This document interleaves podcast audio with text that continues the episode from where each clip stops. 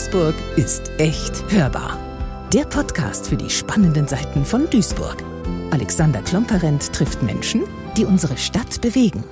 Willkommen zu einer neuen Ausgabe von Duisburg ist echt hörbar. Wir haben in den letzten Jahren ja ganz, ganz viel in allen Medien und in allen möglichen gesellschaftlichen Diskussionen über Begriffe wie Nachhaltigkeit, Umweltneutralität, Ressourcenschonung und ganz viele andere ähnliche ähm, letztlich Fachbegriffe gehört. Und wir haben auch schon hier im Podcast darüber gesprochen mit einigen Gesprächspartnern. Und wie ihr vielleicht wisst und wie Sie vielleicht wissen, ähm, gibt es in Duisburg gerade ein riesengroßes Projekt, ein, man möchte fast sagen, Jahrhundertprojekt, das sich genau mit diesen Themen beschäftigt, nämlich Urban Zero. Urban Zero hat zum Ziel, den Stadtteil Ruhrort, den Hafenstadtteil, den berühmten Stadtteil Ruhrort, den Namensgeber des ersten Schimanski-Tatortes, umweltneutral zu machen. Darunter kann man sich ganz vieles vorstellen oder auch nichts. Zumindest geht's mir so und ich nehme an, vielen anderen auch. Und damit ich das jetzt demnächst besser weiß und ihr und sie genauso, wenn ihr denn wollt, haben wir heute einen Gast eingeladen, der sich genau mit diesen Fragen ständig beschäftigt und der einer der Vordenker und Väter von Urban Zero ist.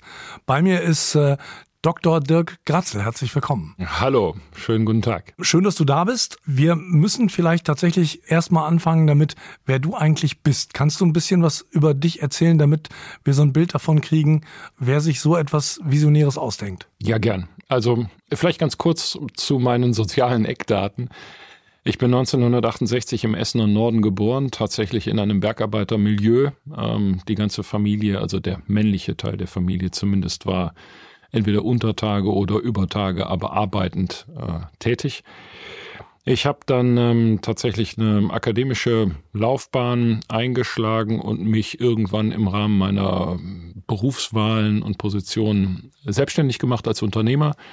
Habe in der letzten Dekade ein Unternehmen gegründet für IT und künstliche Intelligenz.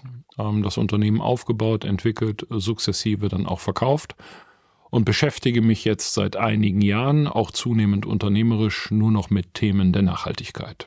Ich bin verheiratet und habe fünf Kinder, alle erwachsen und einen Hund. Den Hund wollen wir nicht vergessen. ja. Also jetzt wissen wir schon mal so grob, wer du bist. Und ähm, dann wäre es, glaube ich, wirklich gut, wenn, wenn du uns ein bisschen was erzählst darüber, was Urban Zero eigentlich alles beinhaltet und wie es dazu eigentlich gekommen ist. Denn dass man ausgerechnet in Duisburg, in der Stadt Montan historisch, in der Stadt, in der große Industrie noch immer zu Hause ist und äh, in einer Stadt, die auch wirklich stolz ist auf, auf ihre Industrie, ähm, ausgerechnet ein, ein solches ehrgeiziges Projekt aufsetzt, einen ganzen Stadtteil umweltneutral zu machen, ist, glaube ich, nicht nur für die Duisburgerinnen und Duisburger eher eine ungewöhnliche Idee. Ich möchte fast sagen, für Leute, die nicht aus Duisburg kommen, ist sie noch viel ungewöhnlicher. ja. Ja, vielleicht kurz meine eigene Geschichte zum Thema hm, der Nachhaltigkeit. Wie bin ich eigentlich dahin gekommen? Ähm, ich habe sicher auch inspiriert durch meine Kinder oder ähm, nachdenklich gemacht durch meine Kinder vor einigen Jahren für mich entschieden, ich möchte gerne, wenn ich denn sterbe, ohne ökologische Schulden sterben. Also eines Tages verlasse ich den Planeten und ich möchte nicht, dass ähm, die negativen Umweltwirkungen meiner Existenz, all der Müll, den ich produziert habe, all die Emissionen, die ich verursacht habe, von den zukünftigen Generationen bewältigt werden müssen. Ähm, daraus ist ein ziemlich großes Projekt geworden, das quasi das Ziel verfolgt, mich zu einer, sagen wir, grünen Null zu machen. Also ich habe äh, mir von Wissenschaftlern die ökologische Bilanz meines bisherigen Lebens ausrechnen lassen, habe versucht, mein Leben ökologisch etwas zu optimieren oder anzupassen und dann in einem großen Projekt eine Idee entwickelt mit Wissenschaftlern. Die Wissenschaftler haben sie entwickelt und ich durfte dabei sein, wie ich die ökologischen Schulden, die ökologischen Effekte meines bisherigen Lebens ausgleichen kann. Im Rahmen dieses Kompensationsprojektes, so nennt man das, habe ich eine Bergwerksbrache gekauft im Ruhrgebiet, das ehemalige Bergwerk Polsum, das liegt in Marl, also im Kreis Recklinghausen. Ähm, das Bergwerk ist zurückgebaut und die Fläche wird renaturiert. Und dort habe ich ähm, Vertreter der Firma Haniel getroffen. Äh, vor allen Dingen den Vorstandsvorsitzenden Thomas Schmidt. Der hat sich das angeguckt und war von der Idee und der Grundkonzeption so begeistert, dass wir einen engeren Dialog gefunden haben, Äh, Thomas berichtete mir, dass ähm, es in Ruhrort wie in vielen Ruhrgebietsquartieren hm, erhebliche Herausforderungen gibt im ökonomischen, im sozialen und auch im ökologischen und fragte mich, ob die Idee eines ökologischen Ausgleichs nicht auch auf eine Stadt zu übertragen wäre, wenn das ein menschliches Leben für ein menschliches Leben funktioniert, wenn das mittlerweile auch für Produkte und Dienstleistungen funktioniert, könnte es nicht auch für eine Stadt funktionieren. Wir haben diese Idee dann mit der Stadt diskutiert, mit dem Oberbürgermeister, den Dezernenten, mit den städtischen Gesellschaften, mit vielen Vertretern auch in der Bürgergesellschaft. Was haltet ihr davon, wenn wir versuchen, aus Duisburg-Ruhrort ein Quartier zu machen, das quasi ohne ökologischen Fußabdruck daherkommt? Und alle waren begeistert und ähm, ja, dann haben wir diese Initiative begonnen. Also so viel zur Geschichte und ähm, zu der zu der Vision und ähm, zu der zu dem zu dem Beginn des Ganzen, zu den Wurzeln des Ganzen. Jetzt kommen wir mal sozusagen zu dem, wie es denn dann konkret aussehen kann für Ruhrort, für Duisburg, ähm, für die Menschen, die in Ruhrort leben, auf der Amtsgerichtsstraße, auf der Dammstraße, wo auch immer. Was konkret bedeutet Urban Zero in den nächsten Jahren für die Unternehmen in Ruhrort, für die Menschen in Ruhrort und für die Gesamtstadt. Gibt es dafür so eine Art Agenda, so eine Art Kalenderplanung, was wann geschehen soll? Ja, also momentan arbeiten ganz, ganz viele Menschen, die diese Initiative tragen. Menschen, die die Stadt beisteuert, die Hanil beisteuert, die der Duisburger Hafen auch beisteuert, der in wesentlichen Teilen ja auch in Ruhrort liegt ähm, arbeiten meine Firmen an einer Art Masterplan, also einem großen, großen Plan, der bis Ende nächsten Jahres fertig sein soll und der beschreibt, wie kommen wir dahin, dass Duisburg-Ruhrort quasi umweltneutral wird. Und dieser Masterplan sieht vor, dass wir all die Stellen, an denen heute Umweltwirkungen, Emissionen, Müll, Abfall, Abwasser entstehen, systematisch angehen und so umgestalten, dass die negativen Umwelteinflüsse sinken. Das bedeutet ganz konkret, wir denken über eine neue Qualität der Stromversorgung nach. Wir denken über eine neue Qualität der Wärmeversorgung für das Quartier nach. Kein russisches Gas und auch kein Gas aus Katar, sondern wir wollen zum Beispiel für ein Nahwärmekonzept ähm, die Wärme der Abwasserkanäle unter Duisburg und unter Duisburg-Ruhrort nutzen. Oder Wärmetauscher einbauen in die Spundwände des Rheins, denn der Rhein bringt auch aus industriellen Abwässern viel Energie mit, die man nutzen kann, ein Quartier zu ähm, beheizen.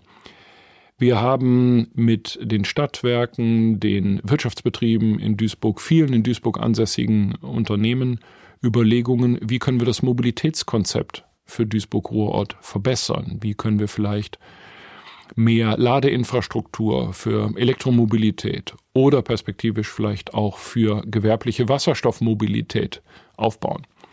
Das Ziel des Ganzen ist nicht so sehr ähm, die ökologische Revolution für Duisburg-Ruhr, sondern das Ziel ist, eine städtische Lebensform zu kreieren, die ein besseres Leben ist gegenüber dem Leben, das wir heute kennen in der Stadt.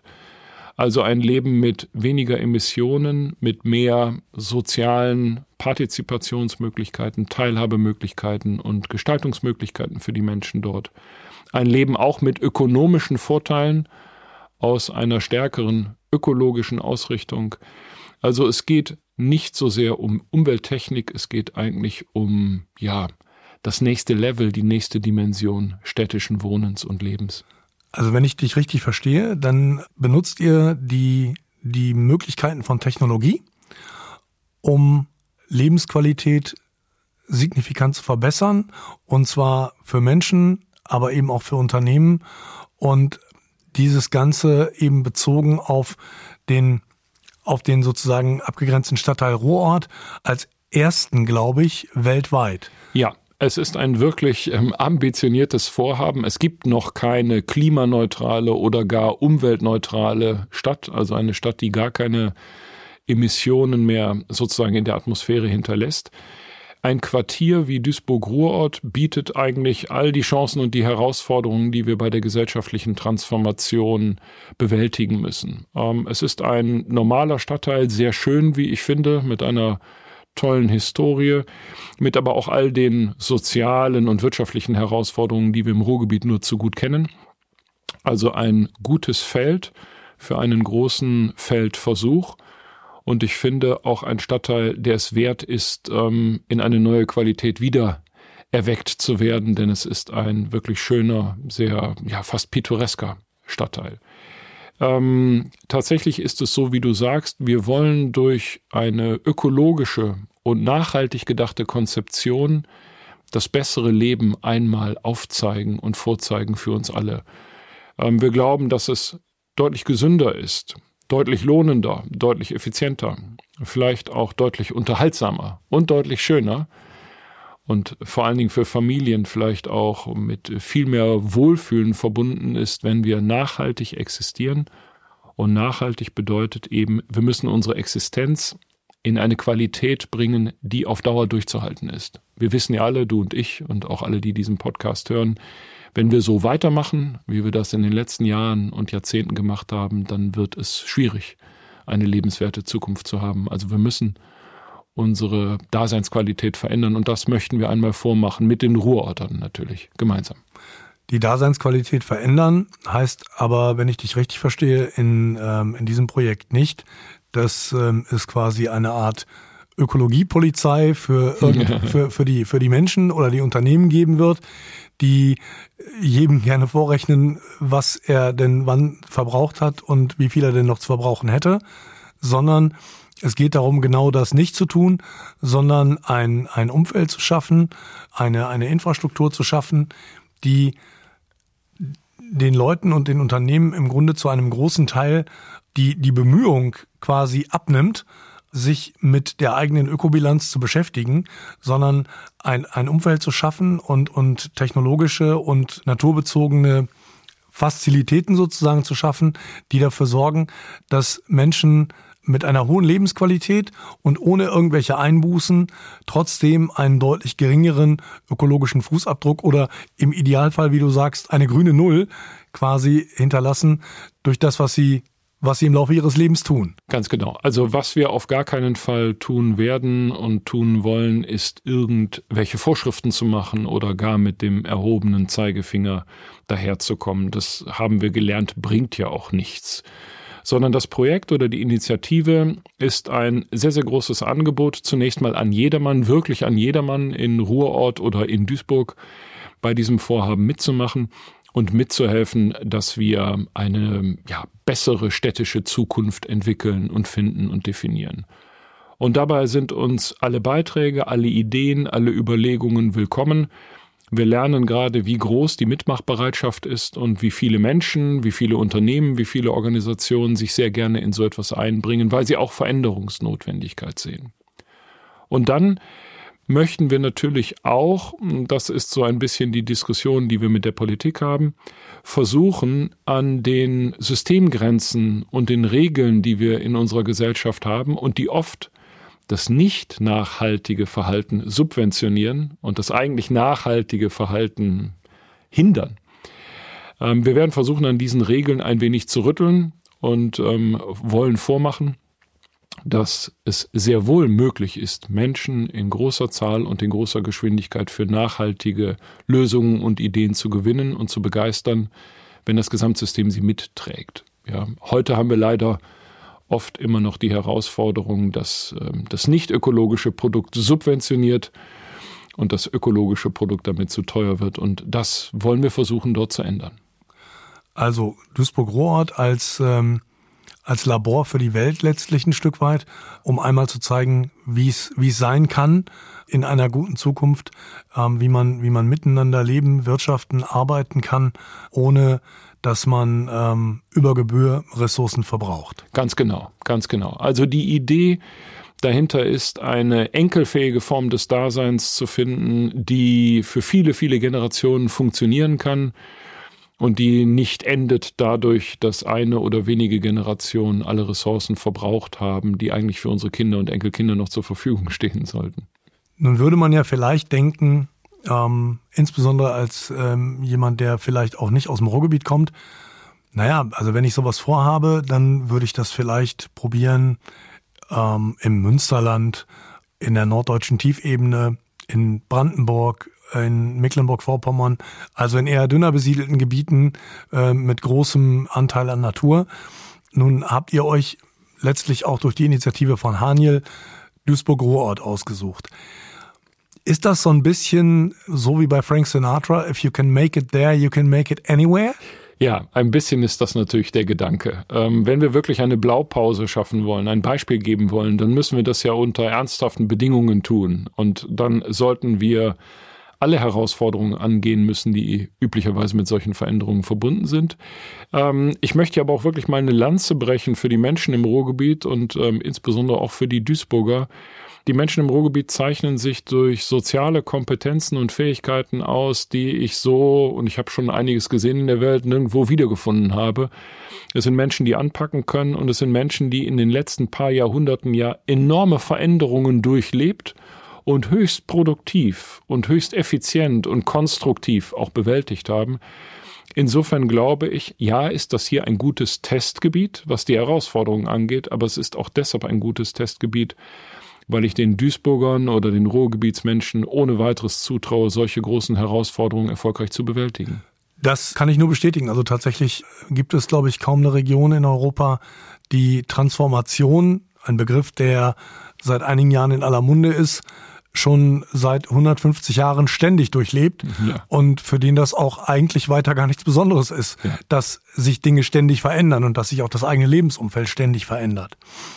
Und wenn man das mal ähm, auf ganz Duisburg überträgt, dann finden ja in Duisburg gerade noch ein paar andere wirklich richtig große Dinge statt. Ähm, als Beispiel nehmen wir mal die, die Wasserstofftechnologie, ähm, wo Duisburg gerade auf dem Weg ist, sich zu einer Hauptstadt des Wasserstoffs zu entwickeln. Und die Investitionsentscheidung von ThyssenKrupp vor einigen Wochen, jetzt das Geld in die Hand zu nehmen für den ersten wasserstoffgetriebenen Hochofen, nämlich eine Direktreduktionsanlage, die, die 2026 fertig sein und in Betrieb genommen werden soll. Das Ganze kriegt ja Dimensionen, wenn man sich das anschaut und anhört, was ihr vorhabt in Rohrort, wenn man sich ähm, die Milliardeninvestitionen anschaut, die bei ThyssenKrupp gerade äh, im Gange sind, dann ähm, ist das, glaube ich, etwas, das man für eine Ruhrgebietsstadt grundsätzlich erstmal nicht erwartet hätte, dass das Zukunftslabor für Ressourcenschonung, für den, für die Transformation äh, hin zu, zu grüner Energie, für die Transformation hin zu einer Lebensweise, die, die ihr letztlich ähm, auf die ihr abzielt, die ähm, sehr nachhaltig ist und die, die sehr ressourcenschonend ist, dass das ausgerechnet im Ruhrgebiet in einer Großstadt, die vielleicht ähm, an, an vielen Stellen im sag mal, in, in Regionen außerhalb des Ruhrgebiets noch ein Bild abgibt, ähm, das ähm, sicherlich irgendwann mal gestimmt hat, heute längst nicht mehr stimmt. Und ähm, das eigentlich dann womöglich dazu führen könnte, dass Duisburg und im weiteren Sinne auch das Ruhrgebiet, nämlich die Wiege der alten Industrialisierung aus dem 19. Jahrhundert, aus dem 18. Jahrhundert, auch heute wieder zur Wiege der Revolution wird. Kann man das so beschreiben aus deiner Sicht? Ja, ich glaube, das ist wirklich nicht zu hoch gegriffen. Ähm, das Ruhrgebiet hat viel Industrieerfahrung und wir wollen ja nicht in eine vollständig deindustrialisierte Zukunft schauen, sondern wir wollen eine Industrielandschaft haben, die nachhaltig und ökologisch verträglich funktioniert. Und da kann ich mir erstmal gar keine bessere Region als das Ruhrgebiet und insbesondere auch Duisburg vorstellen. Ähm, eine Region und eine Stadt, die ganz außerordentlich viel Erfahrung haben, auch mit der Veränderung von Industrien. Wir haben eine hervorragende Infrastruktur. Wir haben über den Duisburger Hafen, immerhin der größte Binnenhafen der Welt, eine Anbindung überall hin. Und ähm, im Gegensatz zu dem, was wir im Ruhrgebiet selbst manchmal vielleicht wahrnehmen, werden wir im Ausland schon seit längerem wegen unserer transformatorischen Energien und Fähigkeiten und Kompetenzen ja sehr positiv beobachtet. Der Initiativkreis Ruhr hat die Innovation City Management Gesellschaft in Bottrop gegründet und mit ihr den Klimafußabdruck von Bottrop halbiert in zehn Jahren. Wir haben jetzt die Mehrheit an dieser Gesellschaft erworben, transportieren mit ihr sozusagen die Idee der Umweltneutralität äh, nach Duisburg in die Ruhrorter Stadtgesellschaft Und ähm, ich glaube, das sind alles Initiativen, die außerhalb von Deutschland manchmal viel aufmerksamer und viel interessierter und neugieriger wahrgenommen werden als innerhalb von Deutschland. Denn ähm, da hat das Ruhrgebiet immer noch ein bisschen, wie soll ich sagen, kein schlechtes Image, aber es wird immer noch unterschätzt. Ja, es wird immer noch unterschätzt und ich glaube tatsächlich auch im Ruhrgebiet selbst neigen wir immer noch dazu, unser Licht gelegentlich unter den Scheffel zu stellen, statt ähm, rauszugehen und zu zeigen, was wir hier für tolle Transformationsprojekte betreiben. Zweckpessimismus ist tatsächlich eine Eigenschaft, ja. die dem Ruhrgebiet zu eigen ist. Das, äh, das kann ich durchaus so bestätigen. Und weil das so ist und weil insbesondere der Rest der Bundesrepublik auch häufig noch auf, auf ein Ruhrgebiet blickt, das es so nicht mehr gibt, wäre es ja vielleicht auch eine enorm wichtige Aufgabe, all das, was hier gerade geschieht und was in Bottrop schon geschehen ist, was ihr gerade in, in Ruhrort macht und was in den nächsten Jahren dort geschehen wird, das, was beispielsweise bei Thyssen gerade passiert, unbedingt der Republik deutlicher und stärker zu kommunizieren.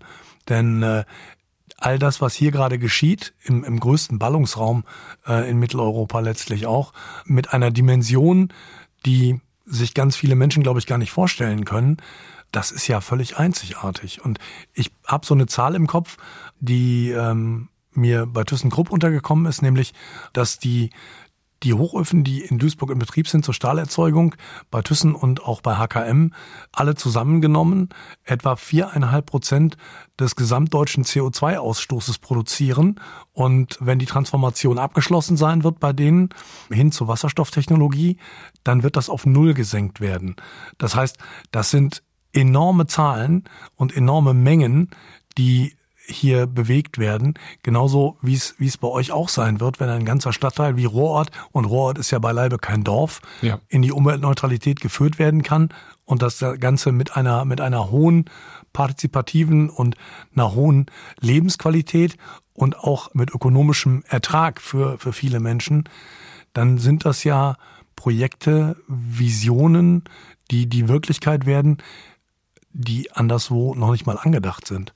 Das ist tatsächlich so. Also ich glaube, dass ähm, Urban Zero in seiner Komplexität, in seiner Herausforderung und auch in seiner, ja, sagen wir mal, Entschlossenheit, bis 2030 wollen wir ja damit durch sein, ähm, einzigartig sind und eben auch ähm, unternehmerische und ökonomische Chancen für das Ruhrgebiet bieten.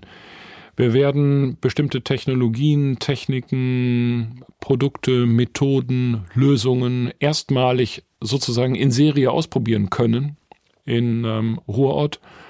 Und das führt zwangsläufig dazu, dass Unternehmen sich entwickeln, dass sich Unternehmen neu ansiedeln. Ähm, Haniel stellt erhebliche Mittel zur Verfügung, um dann auch in neue Technologien und Unternehmen investieren zu können, insbesondere in solche, die sich in Duisburg und am besten sogar in Ruhrort ansiedeln werden. Also wir möchten zeigen, dass diese nachhaltige Transformation nicht nur gelingen kann, sondern dass sie auch eine neue Form von Unternehmertum und eine neue Generation von Unternehmen kreieren kann, ansiedeln kann, hervorbringen kann, die ihren unternehmerischen Erfolg nicht mehr darauf aufbauen, dass sie die negativen Umweltwirkungen verallgemeinern oder sozialisieren, sondern die mit grünen Technologien, mit wirklich grünen Lösungen vom Ruhrgebiet aus ihre Erfolgsgeschichte weltweit schreiben. Das Modell, was ihr da propagiert, was ihr da vorhabt, dem ist ja dann auch zu eigen, dass es, äh, wie man äh, in, Unternehmerkreisen gerne sagt, skalierbar ist. Das heißt, das, was ihr da, was ihr da in Rohort im im Kleinen, wobei Rohort ja schon mal erstmal im Großen ist, weil es erstmals in so einer Größe probiert wird. Das heißt ja, dass sich das Ganze eben auch skalieren ließe auf die ganze Stadt, auf die ganze Region, auf das ganze Land. Wie groß ist deine Hoffnung, dass äh, Rohort zum, zu einem Beispiel wird mit Urban Zero für die Entwicklung in der, in der ganzen Republik?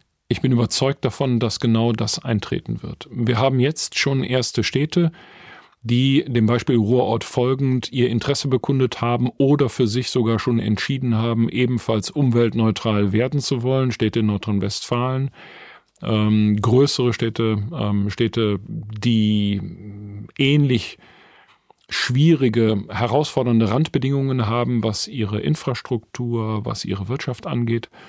Und ich glaube, wenn wir das gut machen, dann wird sich innerhalb relativ kurzer Zeit die Welt ähm, die Klinke in Duisburg in die Hand geben und sich anschauen, wie Transformation funktioniert. Wir werden auch lernen, was nicht funktioniert. Auch das ist ja eine wichtige Erkenntnis. Ein bisschen Versuch und Irrtum ist dabei. Aber wie das Ruhrgebiet auch schon in der Vergangenheit immer viel Aufmerksamkeit auf sich gezogen hat, wird es auch diesmal gelingen, das tatsächlich als eine gewisse Form von Standard zu etablieren. Und da wir ja weltweit etwa 75, 80 Prozent der Umweltwirkungen, die wir Menschen verursachen, ähm, in Städten ähm, Emissionen und Ressourcenverbräuche betreiben, ähm, gibt es einen großen weltweiten Bedarf nach Lösungen, die so funktionieren, wie wir sie für Ruhrort andenken. Das heißt, wenn wir das ein, wenn wir das gut machen, wenn wir einen guten Job machen, dann ist es auch eine neue, ganz neue ökonomische Perspektive, nicht nur für Duisburg, sondern natürlich für alle Städte hier im Ruhrgebiet. Kommen wir nochmal zurück auf die, auf die einzelnen Menschen. Es gibt ja tatsächlich gegen diese Begriffe, die wir hier jetzt gerade auch sehr häufig verwenden, Transformation, Nachhaltigkeit, ökologischer Wandel und all diese Dinge gibt es ja dann in Teilen der Bevölkerung dann doch eher nochmal Vorbehalte, die vielleicht damit zusammenhängen, dass man nicht so recht weiß, was damit gemeint sein kann, aber vielleicht auch damit zusammenhängen, dass es eben doch in Teilen der Bevölkerung eine gewisse Angst vor Veränderungen gibt, die vielleicht zu ihrem Nachteil sein könnte. Welche Strategien habt ihr, um, um diese Vorbehalte abzubauen, ihnen zu begegnen zu versuchen, die Menschen mitzunehmen. Ja, es ist genauso, wie du sagst, Alex, die Vorbehalte speisen sich meistens aus ähm, zwei Richtungen. Zum einen ist es so, es gab auch in der Umweltdebatte nicht selten unglückliche Situationen, in denen einzelne Akteure äh, Vorschriften machen wollten, wie Menschen ganz persönliche Aspekte ihres Lebens gestalten. Mobilität, Ernährung. Ich glaube, wir müssen es nicht nicht wiederholen. Das erzeugt immer Reaktanz und lässt die Leute immer auf Abwehr schalten. Und der zweite Punkt ist tatsächlich, oft wissen wir ja gar nicht, was eine Veränderung bringt. Und der eine oder andere sieht sich schon im strömenden Regen jetzt nur noch mit dem Fahrrad unterwegs seiend ja, und das Auto abschaffend. Und solche ähm, Visionen sind natürlich kontraproduktiv und auch in der Sache nicht richtig. Wir haben einen ganz, ganz großen Teil unserer Ressourcen und Energien für die Themen der Bürgerbeteiligung, der Partizipation, der Kommunikation, der Umweltpsychologie ähm, reserviert. Wir werden das erste Mal im Frühjahr des kommenden Jahres mit einem großen, großen Bürgerfest vom Haniel Campus aus, der ja mitten in Ruhrort liegt, ähm, sozusagen flächig mit den Menschen, die in Ruhrort wohnen und leben, ins Gespräch gehen, in den Eins zu eins Dialog wir werden ganz, ganz viele Angebote machen über die zivilgesellschaftlichen Einrichtungen, die da sind, Bürgervereine, städtische Einrichtungen, Schulen. Wir werden alle Bildungseinrichtungen nutzen können, sicher auch die Kirchen, ähm, sofern sie noch eine Relevanz haben in, in bestimmten Bevölkerungsgruppen.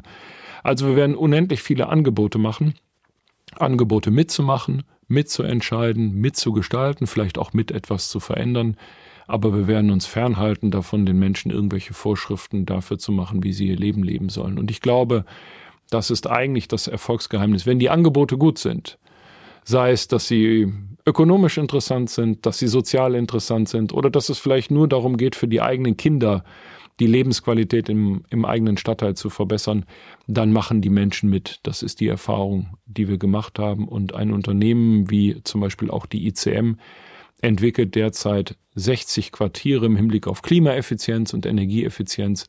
Also wir haben, glaube ich, gute Experten an Bord, die Erfahrung haben und wissen, wie das geht, Partizipation. Also wir haben gelernt, das, was gerade in Duisburg beginnt zu passieren, ist eigentlich eine kleine Weltrevolution, denn es hat es noch nie irgendwo gegeben, einen ganzen Stadtteil umweltneutral gestalten zu wollen. Es ist in Verbindung mit dem, was beispielsweise gerade bei ThyssenKrupp, aber auch beim Hafen in Sachen Wasserstoff passiert, zusammengenommen eine derartig große ökologische und ökonomische Transformation, wie sie zumindest in Deutschland kein Beispiel findet. Und wir sehen einen Dirk Gratzel, der mit einer ungeheuren Zuversicht in diese Zukunft schaut und äh, gleiches habe ich eben auch schon bei ThyssenKrupp erlebt, bei der ähm, Maria Roni, die demnächst übrigens auch mein Gast sein wird hier. Sehr schön. Und bei, bei vielen anderen auch.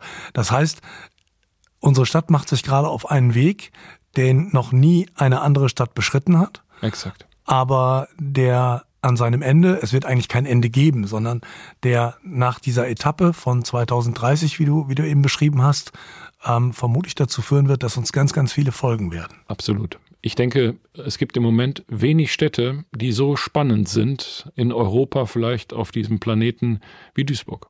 Das äh, ist fast ein schönes Schlusswort. Das würde ich fast gerne so stehen lassen. Trotzdem ist mir nochmal in der Zusammenfassung eins wichtig. Denn das war gerade auch ein, ein wichtiger Punkt in, in unserem Gespräch. Wir reden hier nicht von einem Projekt, das etwas ist für wenige und von dem nur diejenigen profitieren, denen es gut geht, insbesondere finanziell, sondern wir reden hier über ein Projekt, ähm, von dem alle profitieren können. Vollkommen egal, was sie auf dem Konto haben oder in, in welcher Lebenssituation sie sich gerade befinden und bei dem auch tatsächlich alle eingeladen sind, mitzumachen. Auch vollkommen egal, mit welchem, mit welchem Wissensstand sie an das Projekt herangehen, sondern es geht darum, das Ganze wirklich in der Community quasi zu gestalten und, und all die Menschen mitzunehmen und zu begeistern dafür, ähm, dass diese Transformation, in der wir uns jetzt gerade befinden, in die wir eingetreten sind als Stadt Duisburg mit all den Akteuren, dass sie definitiv zu einem besseren führen wird. Und das ist eine Vision, die, die es tatsächlich nirgendwo sonst gibt und die viele tatsächlich überall erwarten würden, aber nicht in der alten Stadt Montan, nicht in Duisburg, nicht in Ruhrort, da wo Schimanski sich durch die Kneipen geprügelt hat. Und ähm, ich finde, dass das ein, dass das ein schöner Gedanke ist, darüber zu sinnieren, wie Duisburg-Rohrort in zehn Jahren womöglich aussehen kann. Der Kratzer sagt mir zum Abschluss nochmal, wenn du irgendwann mal in Rente gehst, vielleicht tust du das ja auch nie, das weiß man ja nicht, aber was würdest du dir gerne wünschen, worauf würdest du gerne zurückgucken, wenn du an diese Zeit denkst, die jetzt gerade vor uns liegt? Also ich schaue zum einen zurück ganz bestimmt auf viele, viele außerordentlich bereichernde Begegnungen und Erfahrungen, die ich immer schon im Ruhrgebiet machen durfte. Und die ich jetzt im Moment hier in Duisburg auch mit großer Intensität und ehrlicher Dankbarkeit mache. Ähm, die Bereitschaft von Menschen mitzudenken, mitzuhandeln, mit anzupacken, das finde ich bemerkenswert und es ist wirklich ein Glück und ein Privileg, äh, da dabei sein zu dürfen und das mit, mitmachen zu dürfen. Ich würde mir wünschen, dass wenn ich vielleicht ähm, 10 oder 20 Jahre weiter bin, ich irgendwann von der Wasserlinie in Ruhrort auf die Mercator-Insel schaue, die Mercator-Insel vielleicht eine noch höhere ökologische Qualität hat, als sie heute hat, weil wir sie ein Stück weit ähm, renaturieren und verändern durften. Und dass sich in meinem Rücken ein Quartier befindet, das eine solche Ökobilanz aufweist, dass es auf ewig auf diesem Planeten existieren könnte, ohne ihn weiter zu belasten und zu verschleißen, weil ich dann wüsste, dann leben hinter mir 6000 Menschen sehr glücklich, sehr zufrieden, sehr nachhaltig und begeistert von der Lebensumgebung, die ihr Quartier ihnen bietet. Das ähm, muss man erstmal verdauen. Das ist, mhm. ähm, das, das klingt fast pathetisch, aber wenn jemand anders gesagt hätte, hätte ich gesagt, naja, ein bisschen dick aufgetragen, aber ähm, dir kauft man das tatsächlich ab, weil du das tatsächlich so meinst. Und ich würde dich bitten zum Abschluss, wir sind ja hier bei Duisburg ist echt. Und ähm, manchmal, nicht immer, bitte ich unsere Gäste, diesen Satz für sich zu vervollständigen. Was würde dir dazu einfallen? Ich will mich in der Wortwahl vorsichtig ausdrücken. Deshalb würde ich sagen, ähm, Duisburg ist echt. Punkt. Das ist ein Schlusswort, mit dem wir, glaube ich, alle leben können. Ich danke dir für deinen Besuch. Ich freue mich auf die nächsten Jahre, auf all das, ähm, was geschehen wird. Und ähm, freue mich darauf, dass du in Duisburg dabei sein wirst und, äh, und das an führender Stelle mit begleiten wirst. Danke an Sie, danke an euch fürs Zuhören. Danke an äh, Dr. Dirk Gratzel, den geistigen Vater von Urban Zero, der heute mein Gast war. Und bleiben Sie uns gewogen. Bis bald. Duisburg ist echt hörbar.